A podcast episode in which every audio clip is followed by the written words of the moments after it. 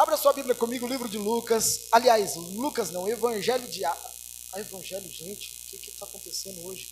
Livro de Atos, Atos dos Apóstolos. Evangelho de Atos. De onde eu tirei isso, gente? Atos dos Apóstolos, capítulo de número 2. Deus colocou uma palavra no meu coração para ministrar nessa, nessa noite. Já faz uns dias que Deus tem falado comigo sobre isso. Uma igreja relevante. Como sermos uma igreja relevante. Atos dos Apóstolos, capítulo de número 2, a partir do verso de número 39.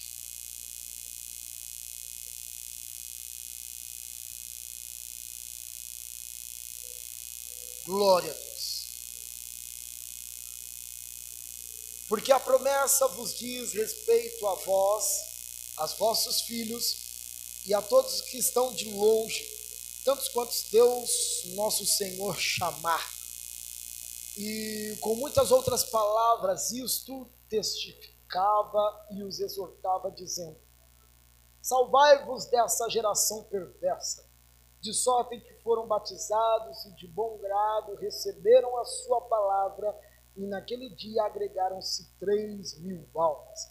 E perseveravam na doutrina dos apóstolos, na comunhão, no partir do pão e nas orações. E perseveravam na doutrina dos apóstolos, na comunhão, no partir do pão e nas orações. Amém. Feche seus olhos nesse momento. Peça para que o Espírito Santo fale com você.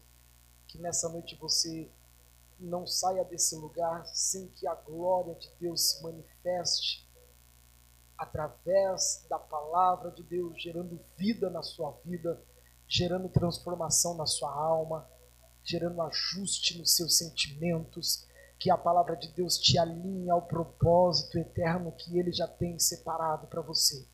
Senhor, nós liberamos nessa noite a liberdade do teu espírito, que a tua palavra venha como rema, Senhor, sobre a nossa mente.